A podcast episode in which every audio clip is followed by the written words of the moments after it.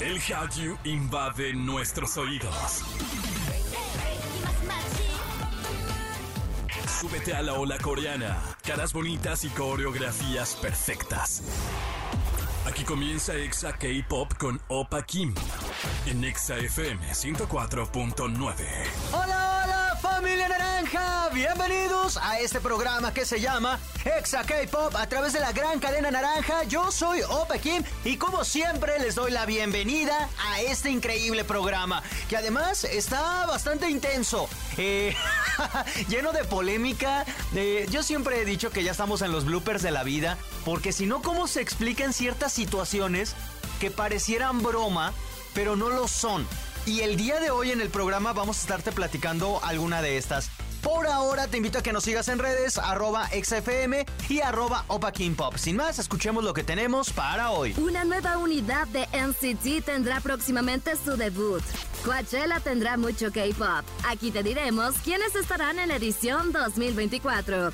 Y Sansi nos habla de la película de Miyazaki, El niño y la garza, y la polémica con una supuesta animadora colombiana. Y comenzamos con música de The Voice, porque hay una unidad especial con Sangyeon, Jacob New y Jo Hak-neon, quienes lanzaron la canción Rat in the Trap. Vamos a escucharlos y en todas partes, ponte Exa. I love K-Pop. I love K-Pop. Estás escuchando Exa FM y expandir el negocio, crecer las ganancias y hacer más grupos es algo que SM Entertainment sabe hacer muy, pero muy bien. Y ahora debutan a una nueva subunidad. NCT Wish, la quinta y última subunidad del supergrupo de K-pop NCT, hará su debut el próximo mes. Ha anunciado este jueves su agencia SM Entertainment. La agencia agregó que el grupo realizará actividades globales, con sede tanto en Corea del Sur como en Japón. NCT Wish se formó a través de NCT Universe Last Start, programa de audiciones organizado por la agencia para elegir a nuevos miembros de NCT. SM ha prometido poner fin con este equipo a la expansión infinita del grupo masculino, que se caracteriza por ser abierto y adaptable. La banda cuenta actualmente con cuatro subunidades. NCT U, NCT 127, NCT Dream y B. La nueva unidad NCT Wish está compuesta por dos miembros surcoreanos, Seon y Jae-hee, y cuatro miembros japoneses, Riku, Yoshi, Ryu y Sakuya. La edad media, bueno, es de como entre 10 18 años. O sea, muy jóvenes y supuestamente ahora sí ya no va a haber más subunidades de NCT porque ya son un montón también. Aparentemente este sería el último proyecto. Por ahora vamos a escucharlos. Es Yo Son NCTU, esto se llama Baggy Jeans y en todas partes ponte Exa. I love K-Pop. I love K-Pop. Estás escuchando Exa K-Pop, nuevo año, nuevos festivales. Y el que está por las nubes es Coachella, o como dicen, Coachella quienes ya anunciaron el line-up para esta edición 2024. Coachella es uno de los festivales más importantes del mundo y publicaron el line-up para la edición 2024 y el K-pop está presente. El día viernes tendremos el show de 80s siendo la primera vez en presentarse en este festival. Para el sábado estarán Les Seraphim y el domingo estará la banda The Rose. Pero también habrán artistas japoneses de gran nombre como Yoasobi, la artista virtual Hatsune Miku y Atarashi Gakko. La buena noticia es que estos grupos estarán cerca de México y Latinoamérica, por lo que podrían volver a venir como el caso de 80s, The Rose y Atarashi Gakko, y ver por primera vez a Les Seraphim. Ojalá vuelvan a tener transmisión por YouTube, porque bueno, hay muchas personas que no tenemos la oportunidad de ir a Indio, California, y queremos ver a algunos artistas, en este caso pues a 80s, a Les Seraphim, a The Rose, eh, a yo quiero ver a The Rose, muero de ganas por verlos, pero no tengo la oportunidad de ir. Entonces, en años pasados han hecho una transmisión de, de los shows. Ojalá y este año se vuelva a repetir. Por ahora vamos a escuchar a 80s. Esto es lo más nuevo y en todas partes, ponte Exa. I love K-Pop. I I Love K-Pop. Estamos de regreso con más de Exa K-Pop a través de la gran cadena naranja. Yo soy Opa Kim y antes de continuar con lo que sigue, te invito a que nos sigas en redes. Súmate a esta conversación, siempre te leemos y queremos saber qué es lo que piensas. Lo podemos hacer, lo puedes hacer en arroba XFM y en arroba Opa Kim Pop. Sin más, vámonos con esto. Animexa con Sansi Lu. Y en otro programa le damos la bienvenida a mi guaca guaca favorita, Sansi. ¿Cómo estás? Muy bien, muchas gracias. Eso sí me hizo reír, fíjate. Ah, Porque ¿verdad? son, son divinos, están bien bonitos. Y no es el guaca guaca de Shakira. Sí, no, no, no, nada que ver con el guaca guaca de Shakira. Pero a ver, ustedes se han de estar preguntando, ¿y qué es un guaca guaca? Pues hoy les vamos a hablar de una maravillosa película, El Niño y la Garza, la última entrega de Estudio Ghibli. Waifu, ¿de qué trata? ¿Por qué tenemos que ver esta película? Em, típico de Ghibli es una historia que es muy desgarradora. El personaje principal se llama Majito y pues su mamá muere. Entonces él tiene que irse a otra ciudad con su papá, adaptarse y empezar desde cero. Esto evidentemente se le complica y ya saben, Miyazaki poniendo criaturas parlantes, criaturas místicas. Aquí tenemos una garza que se le presenta a Majito y le dice, tu mamá está viva. Entonces esto hace que él embarque a una búsqueda de que su madre le está pidiendo ayuda, pero para encontrarla o ayudarla necesita entrar a una torre, que esta torre te lleva a un mundo mágico, donde hay la vida y la muerte de una manera un poco diferente a como la vemos, pero muy mística. Y es... Y ya, bueno, básicamente trata de eso. Es, bueno, tiene dos discursos. Uno, eh, yo les voy a decir uno y Sansi les dirá otro. Habla básicamente sobre eso, sobre el camino de la vida, la muerte y todo, cómo renacemos y nos encontramos con cosas del pasado que nos ayudan a, a entender el presente y evidentemente nuestro futuro. Básicamente de eso. Pero el otro contexto, para los más intensos, ¿cuál es, waifu? Pues como tú lo dices, siempre hay dos maneras de ver eh, las películas de Ghibli y en este caso es una película semibiográfica y también es una película que eh, embarca sobre el arte y sobre lo que va a suceder con Estudio Ghibli en un futuro. Así como tú lo dijiste, es como el presente, el pasado y el futuro de Miyazaki tanto de manera eh, metafórica de la vida y la muerte como de la manera realística de qué está sucediendo ahorita con Ghibli porque hace unos meses acuérdense que dijeron que Ghibli ya había sido comprado por una cadena de televisión, es decir, que ya no se iban a dedicar solamente a hacer películas, sino también a hacer series de anime. Entonces aquí eh, se ve un poquito reflejado en la película, es que no queremos dar muchos spoilers, pero hay algún... eh, hay, algunas escenas donde tratan de dejar algún descendiente o tratan de dejarle el, changarro, por decirlo de esta manera, y deciden, ¿sabes qué? No, yo no quiero cuidar tu changarro, yo no quiero cuidar tus mundos fantásticos, yo me voy a ir por otro camino. Y esto es más o menos lo que está sucediendo con Ghibli, pero esto sucedía en, mientras Hayao Miyazaki estaba en su retiro.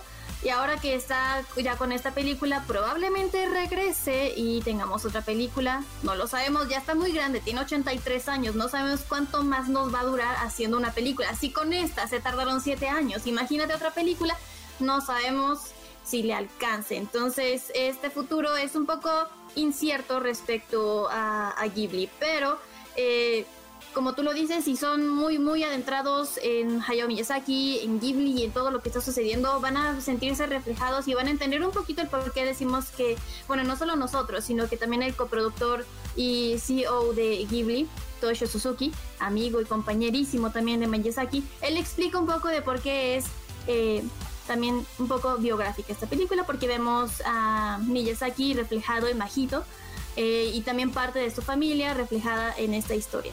Y que por cierto, y lo empezamos el programa así hablando de los guacahuaca.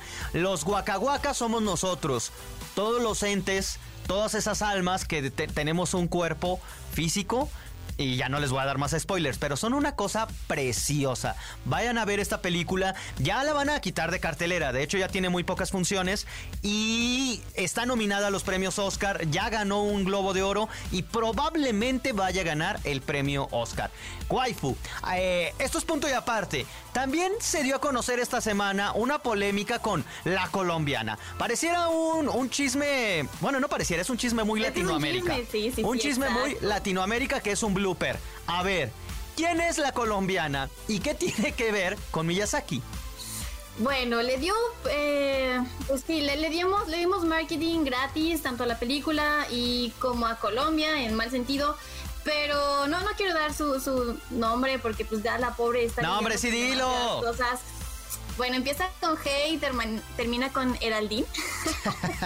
Eh, esta chica estaba dando algunas pláticas. O sea, e- es que esto se remonta como a un poquito de meses atrás. O sea, ya, ya, ya sabemos el contexto. Esto se remonta un poquito a meses atrás, donde ella empezaba a dar pláticas diciendo que había colaborado en la película de Miyazaki haciendo 25 mil frames.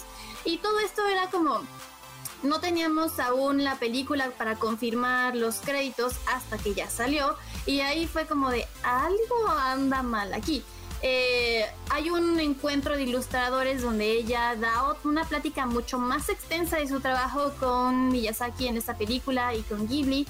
Y ahí es donde eh, varios medios empiezan a entrevistarla, medios colombianos empiezan a entrevistarla porque claro, es como la noticia de, oh, la colombiana que está, o que está trabajando o que trabajó en esta gran película. Y entiendo, o sea, entiendo que sea como una gran noticia en caso de que fuese real. La verdad es que no es real y justo por eso se hizo un chisme gigante y una polémica gigante porque todo esto se exageró a tal grado de que ella en algún punto tuvo que cerrar redes sociales, pero seguía diciendo en entrevistas, en streams, no, sí, yo estuve ahí, yo animé, hubo un problema porque no me pudieron poner en créditos, después estuve yo en UFO Table, que es como otra productora que estuvo trabajando justo en esa película, y tanto fue el drama que se hizo justo para decir es que como la persona que estuvo cubriendo esta noticia, cómo no investigó, cómo no revisó, cómo no sacó cuentas, porque ella decía 25 mil frames. 25 mil frames significa hacer aproximadamente 15 minutos de la película completa. Entonces ella decía que la estaba haciendo eh, los frames a mano, uno por uno, con distintas técnicas situación que le lleva años, o sea, para una sola persona hacer eso le lleva años. Entonces, como que desde ahí, desde el segundo cero, era como un poquito raro, sonaba raro, pero bueno, sucedió. Eh, esto, esta noticia llegó a Japón. ya hay medios japoneses que lo cubrieron diciendo esto no es cierto. Hay productores también que, que trabajaron directamente con Ghibli y dijeron no, esto no pasó hasta que ella pues finalmente escribe su comunicado diciendo perdón eh, fue una mentira no trabajé con ellos pero culpo a los medios por hacerme viral Hija de la. Ya me está haciendo es- enojar ahora. Sí, ahí es como de, no, no es culpa de los medios, o sea, tú mentiste, los medios te creyeron, sí, el, el trabajo del medio es, claro, corroborar que tu nota sea correcta, sea verídica para después la publicas, ¿no? Entonces el trabajo fue, o la culpa, mejor dicho, es de los dos. Sí, esta es culpa compartida. El exceso de atención provoca esto. Yo he visto todas las teorías, no me quedan, no les, no las compro, porque son teorías, son chismes. Sí creo que es el exceso de atención de ambos lados. Una, de ella de querer mentir para tener atención, incluso tener dinero. Y del otro lado de los medios, para sacar la nota primero y tener muchos likes, lo cual también está mal. Y, y al final, pues es una culpa compartida. La mentira terminó cayendo, terminó saliendo. Hay un dicho, pero no lo puedo decir aquí al aire, pero nunca escupas para arriba, porque te va a caer como la colombiana. Y hay un de todo esto, lo único bueno han sido los memes. Si no me creen, vayan a sus páginas favoritas de memes y siempre van a entender. Ahora ya lo van a entender por qué y quién es la colombiana. Waifu, muchísimas gracias por habernos acompañado. Tú sin mentirnos, ¿dónde te podemos seguir? Arroba Sensilu en Instagram, Facebook, Twitter, TikTok. Y si alguna vez ven que se me escapa algo, díganme, esto no es cierto, esto es verdad, esto es mentira. Díganme y yo rectifico todo. Sí, y te van a tirar hate, pero que te lo digan. Exacto, que Sí. me lo digan. Vamos con música y en todas partes, ponte exa. I love K-pop. Y es así como llegamos a la parte final de este programa. Muchísimas gracias a todos ustedes por habernos acompañado, por haberlo hecho posible. La verdad es que disfruto mucho eh, su compañía y que yo pueda también acompañarlos. Agradecemos a toda la gente del Estado de México, Ciudad de México, Celaya, Piedras Negras, Ciudad Victoria, Irapuato, Acámbaro, Guadalajara, Quito, República Dominicana y Mérida. Sí, también a todos los que nos escuchan a través de Mi recomendación es que descarguen la aplicación de EXA. ¿En donde la encuentran? En la tienda digital de su celular. Nada más tienen que buscar como ExaFM, la descargan, es gratis, se registran y van a decir, ¿y qué? ¿Por qué? Porque siempre hay regalos, siempre hay boletos, siempre hay sorpresas, así que, y bueno, ahí pueden escuchar la radio también en vivo sin ningún problema y sin ningún costo. Esa es mi recomendación. Por ahora que yo me paso a retirar, los dejo con música y como siempre, tomen agüita, sean felices y nos esperamos en el próximo programa. Anión.